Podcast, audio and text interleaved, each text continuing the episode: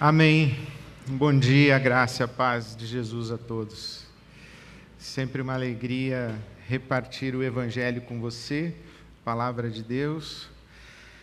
E hoje pela manhã eu quero ler o Evangelho de Marcos, o capítulo 10. O Evangelho de Marcos, capítulo 10.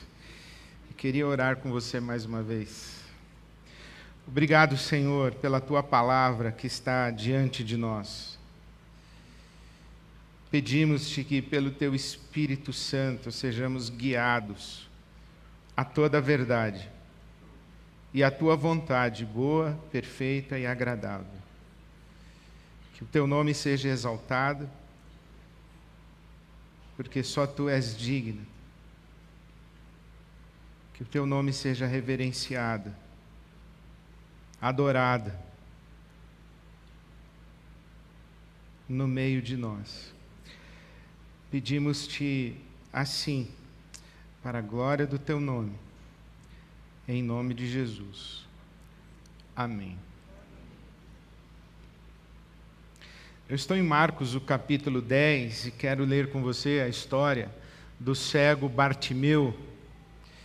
Essa experiência do cego Bartimeu com Jesus. Diz o versículo 46 de Marcos, capítulo 10 que Jesus e os discípulos chegaram a Jericó, uma cidade que distava 30 quilômetros de Jerusalém. Então Jesus está a caminho de Jerusalém e passa por Jericó. E quando Jesus e os seus discípulos, juntamente com uma grande multidão, estavam saindo da cidade, o filho de Timeu, Bartimeu, Bar é filho, Timeu, Bartimeu, que nem Simão Barjonas, Simão, filho de Jonas. Então, Bartimeu, filho de Timeu, que era cego, estava sentado à beira do caminho pedindo esmolas. Quando ouviu que era Jesus de Nazaré, começou a gritar: Jesus, filho de Davi, tem misericórdia de mim. Jesus, filho de Davi, tem misericórdia de mim. Mas as pessoas começaram a repreendê-lo para que ele ficasse quieto. Mas ele gritava ainda mais: Filho de Davi, tem misericórdia de mim. Jesus parou e disse: Chamem-no. E chamaram o cego. Ânimo, levante-se, ele está chamando você. Lançando sua capa para o lado, de um salto, pôs-se de pé e dirigiu-se a Jesus. O que você quer que eu lhe faça? perguntou-lhe Jesus. O cego respondeu: Mestre, eu quero ver. Vá disse Jesus, a sua fé o curou. Imediatamente ele recuperou a visão e seguiu Jesus pelo caminho. A Bíblia é um livro simbólico. A Bíblia é um livro cheio de histórias, parábolas, metáforas, a Bíblia é um livro que fala mais do que as suas palavras dizem. A Bíblia é um livro como que um portal pelas palavras da Bíblia, pelas histórias da Bíblia, pelas metáforas da Bíblia. Cada personagem da Bíblia leva você para mundos ilimitados praticamente. A Bíblia é uma palavra viva. E cada, cada figura da Bíblia Sagrada é como um arquétipo, é como uma representação de todos e cada um de nós. O cego Bartimeu, por exemplo, ele é uma representação de você e de mim. O cego Bart... Nós somos o cego Bartimeu em alguma dimensão. Porque, na verdade, nós somos todas as personagens da Bíblia em alguma dimensão. Nós somos esse cego. Alguma experiência humana é literal a experiência de Bartimeu, mas a maioria é uma experiência simbólica com Bartimeu. Ler a Bíblia de maneira literal é apequenar a Bíblia. Ler a Bíblia de maneira literal, como se ela dissesse apenas o que as suas palavras, numa superfície de compreensão, nos dão a entender, é confinar a Bíblia num tempo, é localizá-la e deixá-la engessada. Mas quando nós olhamos para a Bíblia desta maneira simbólica, como se a Bíblia de fato estivesse descrevendo mundos e experiências as mais diversas e metaforicamente falando conosco, ela encontra cada um de nós no lugar em que estamos. Por exemplo, esse cego Bartimeu, ele era cego, mas não era cego. Ele era cego, mas enxergava mais do que muitas pessoas que tinham uma capacidade de ver ele discerniu que aquele Jesus de Nazaré era o filho de Davi. Quando ele percebeu um alvoroço, ele disse: O que está acontecendo? Quem está passando? E disseram para ele: Jesus de Nazaré. Jesus de Nazaré é o filho de Davi. Então ele era cego, mas ele via. Isto é uma forma de ler a Bíblia, não necessariamente literalmente. Há cegos que enxergam mais do que aqueles que têm capacidade de ver, há surdos que ouvem mais do que aqueles que têm capacidade de escutar. Escutar não é ouvir, por isso é que a sua mulher diz para você: você não me ouve. E você está olhando para a cara dela, acabou de escutar tudo que ela disse e ela encerra o discurso dizendo: Está vendo? Você não me ouve. Por quê? Porque ouvir é diferente de escutar. Ver é diferente de enxergar. Há pessoas mudas que são mais eloquentes do que algumas que têm na fala, a capacidade da fala. Isto é uma leitura não literal da Escritura. Eu poderia dizer Bartimeu, o cego que vê. E ele viu que Jesus de Nazaré era o filho de Davi e gritou: tem misericórdia de mim, tem misericórdia de mim, tem misericórdia de mim. Por isso é que, quando a gente vai lendo a Bíblia Sagrada, a gente vai tentando se identificar, a gente vai tentando se colocar ali dentro. Porque quando a Bíblia Sagrada está contando a história do cego Bartimeu, ela está contando a sua história, está contando a minha história, está contando a nossa história. E quando eu leio essa história do cego Bartimeu, eu me identifico com ela, eu me vejo aqui eu, eu me sinto aqui dentro, eu me sinto um cego. E há tanta coisa, como eu disse, a Bíblia é um portal, e há tanta coisa que se poderia comentar desse texto do cego Bartimeu, mas eu quero comentar apenas três nessa manhã para você. Porque, mesmo enquanto eu lia mais uma vez, agora, em voz alta, diante de vocês, eu, eu já tive outras percepções e outras ideias que eu pensei, imediatamente eu poderia falar sobre isso, mas eu não vou falar, eu vou ficar nas minhas três que eu trouxe comigo para falar. Três coisas que eu me, me vejo aqui nesse cego Bartimeu.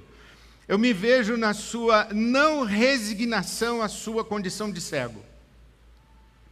Eu me vejo na sua dependência, confiança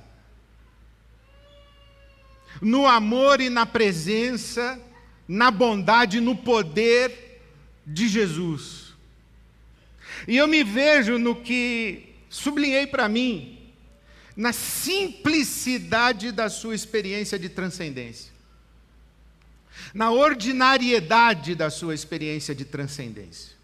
Se não acompanhe comigo que aqui tem um cego que se encontra com Jesus e é curado e volta volta à vida. Aqui tem um cego à beira do caminho. Ele se encontra com Jesus, ou é encontrado por Jesus, e termina o texto dizendo que ele seguiu a Jesus pelo caminho. Aqui ele está à beira do caminho. Depois do encontro com Jesus, ele está no caminho, seguindo a Jesus. Ele está à beira do caminho, e quando dizem para ele que é Jesus de Nazaré quem está passando, ele começa a gritar dizendo: Filho de Davi, tem misericórdia de mim. Ele sabe que Jesus de Nazaré não é um cidadão comum de Nazaré.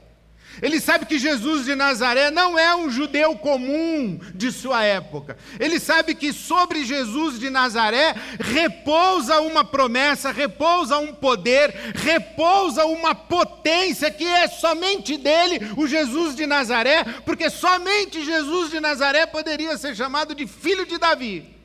E somente Jesus de Nazaré poderia receber uma súplica: tem misericórdia de mim. Então ele sabe. E ele está à beira do caminho, e quando ele sabe que é Jesus de Nazaré, o filho de Davi, ele começa a gritar, gritar, gritar, e as pessoas, cara, fica na sua, você é cego, fica aí, fica aí no seu lugar. A vida está passando, fique à beira do caminho. Esse Bartimeu diz: Não, em hipótese alguma, eu me contento em ficar à beira do caminho, à margem da caravana da vida. Eu não me conformo, eu não vou ficar aqui. Esta experiência do cego, que você diz: Mas você está enxergando isso aí na Bíblia? Estou. Eu não leio a Bíblia literalmente, então o que eu vi foi um homem à beira do caminho que não se conforma em ficar à beira do caminho. Um homem aquém das possibilidades da existência, que não se conforma em ficar aquém das possibilidades da existência. Um homem aquém da sua potência humana, que não se conforma, e ele diz: Eu quero sair daqui, eu quero sair disso, eu quero mais. Esta experiência humana nos define como seres criados à imagem e semelhança de Deus. Há um texto de Eclesiastes, de Salomão, capítulo 3, o versículo 11, que é um dos textos mais belos da Escritura, que explica por que você dorme mal. Eclesiastes 3,11. Deus colocou a eternidade no coração do ser humano. Deus colocou no nosso coração um anseio por algo além, por algo mais. Nós não nos contentamos com a finitude, com os limites, com os quadrados, com as gaiolas. Nós não nos contentamos com aquilo que tem medida, com aquilo que tem começo, meio e fim. Nós queremos, nós queremos mais. Deus colocou a eternidade no coração do homem. Sabe que teve uma noite que você vai dizer, pastor, procura um psicólogo. Já procurei. Procura um psiquiatra. Já estou nele, já estou medicado. Mas teve uma noite que eu fui me deitar. Eu, eu fui deitar e quando eu puxei assim o um cobertor assim, eu senti que eu estava abrindo assim uma cova Tá vendo como é? Que eu, que eu puxei o cobertor, é como se fosse meu caixão, vou deitar no meu caixão. Eu não gosto de dormir. Eu prolongo, protelo ir dormir o máximo que eu posso. Também não gosto de levantar depois. Mas eu não gosto de dormir. E a explicação que eu encontrei para mim mesmo, porque eu não gosto de dormir, é porque eu não gosto que o dia acabe. Eu não gosto que a vida acabe. Eu não gosto que a vida seja interrompida.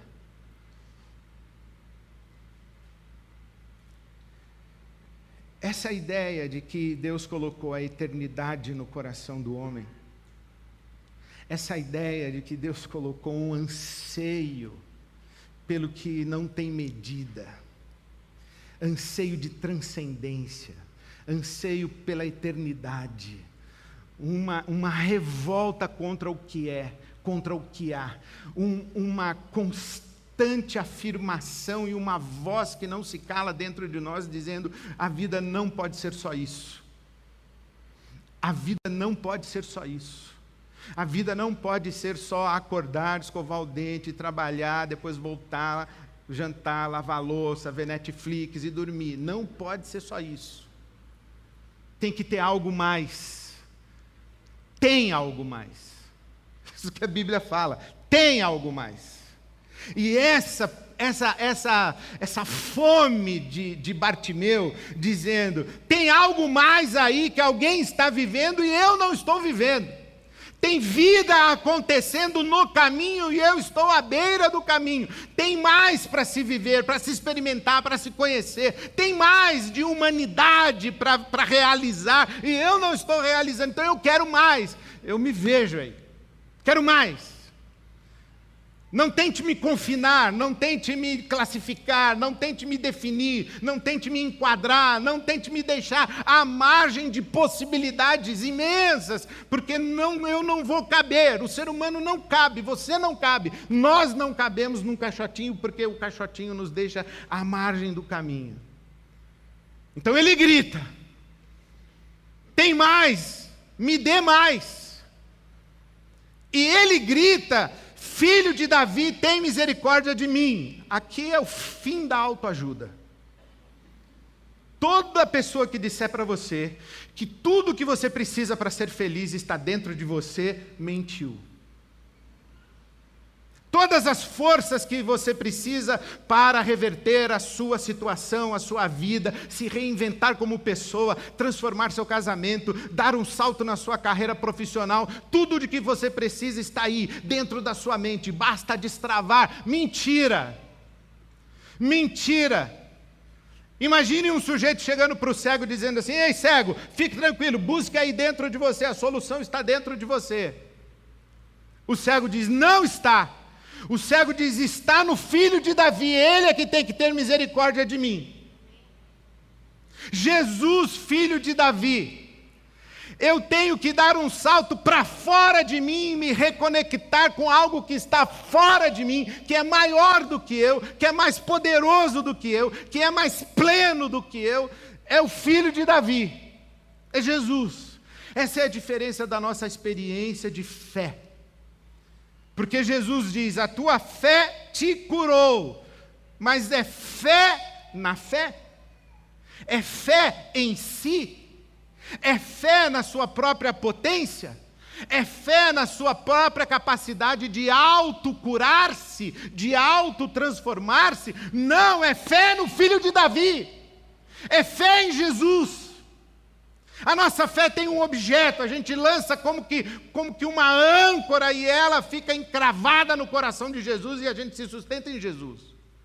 É na pessoa de Jesus, é fora de nós. E depois da experiência fora de nós, a gente volta para nós. Só que a gente volta para nós diferente do que a gente era antes da experiência fora de nós. Porque antes da experiência fora de nós, a gente estava à margem, à beira do caminho. Depois que a gente tem a experiência com Jesus fora de nós, a gente está no caminho. As lentes que me ajudaram a ler o cego Bartimeu dessa maneira e esse texto bíblico dessa maneira, e na verdade, a espiritualidade, a experiência religiosa cristã, a fé em Jesus dessa maneira que eu acabei de ler para você, as lentes me foram emprestadas pelo Leonardo Boff num pequenino livro chamado Tempo e Transcendência. E nesse livro, com tantas coisas maravilhosas que o Boff me ensinou, ele me falou sobre a pseudo-transcendência, a má transcendência, a transcendência falsa, fake, ruim, danosa, e a boa transcendência. Esse gritar, dizendo: Eu quero mais. O sair, dar um salto para fora de si, conectar-se com Jesus. Essa aqui é a experiência de transcendência. O salto para fora de si é a transcendência. Aí a gente volta, e volta para o caminho. Mas o Frei Leonardo Boff, que hoje não é mais Frei, é só Leonardo Boff, ele diz o seguinte: que tem um sair de si que é ruim. E o exemplo melhor que ele dá é a droga. As drogas nos levam para fora. As drogas geram um estado alterado de consciência.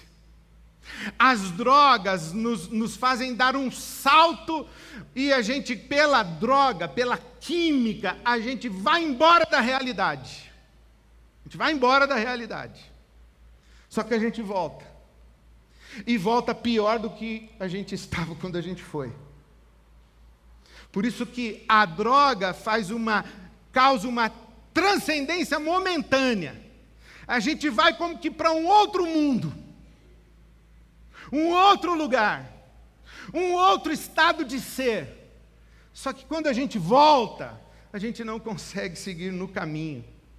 A gente continua à margem à beira do caminho e, num, e numa beira cada vez mais longe do caminho. E quando eu falo de droga, você pensa o quê? Dá um exemplo de uma droga aí que faz a gente ir e voltar.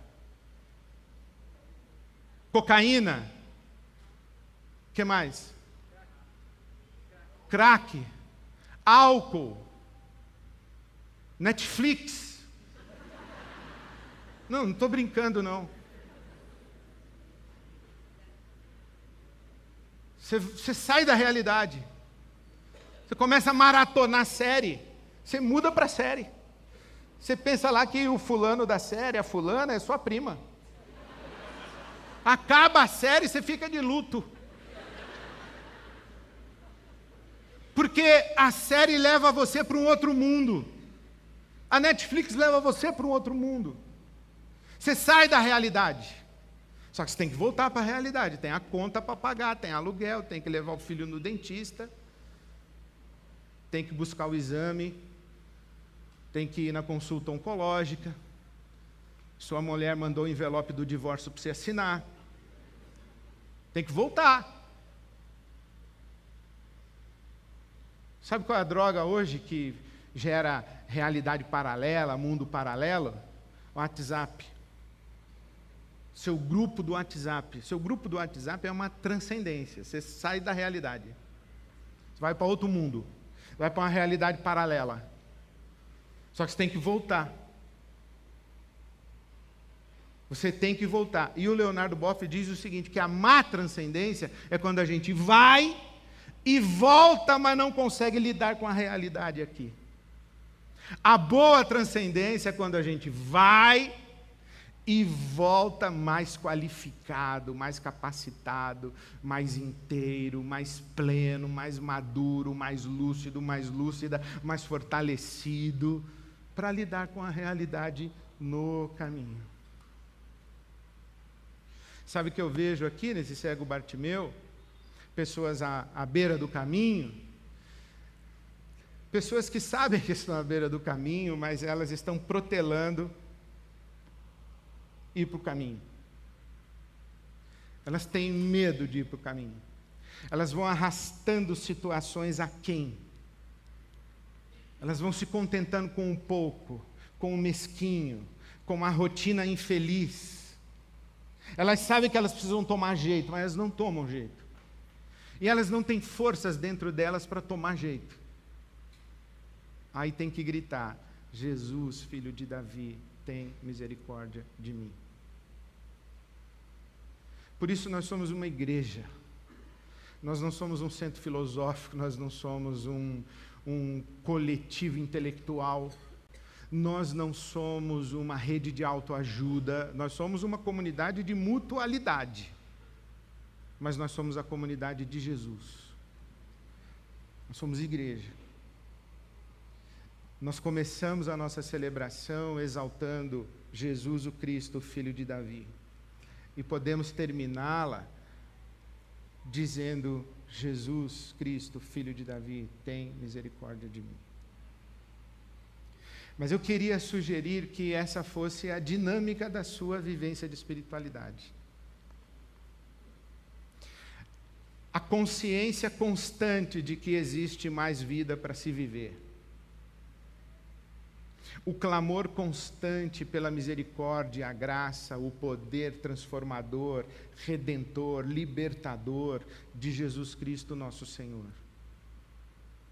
E a coragem existencial renovada na fé para seguirmos no caminho, não numa realidade paralela, não num mundo paralelo, mas no mundo mesmo na realidade, na real, andando com Jesus, seguindo a Jesus, indo fazer o caminho de Jesus do jeito de Jesus, na companhia de Jesus.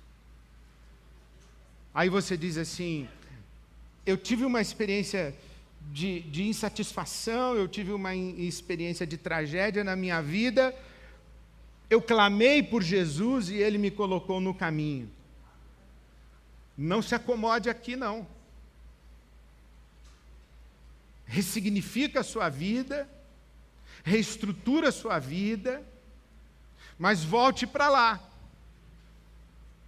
Porque sempre haverá mais vida. E se você não ficar atento, se você não ficar desperta, se você não ficar com, com, com a sua atenção em Jesus, do caminho rapidamente você se acomoda e vai para a margem e fica à beira do caminho e Jesus segue.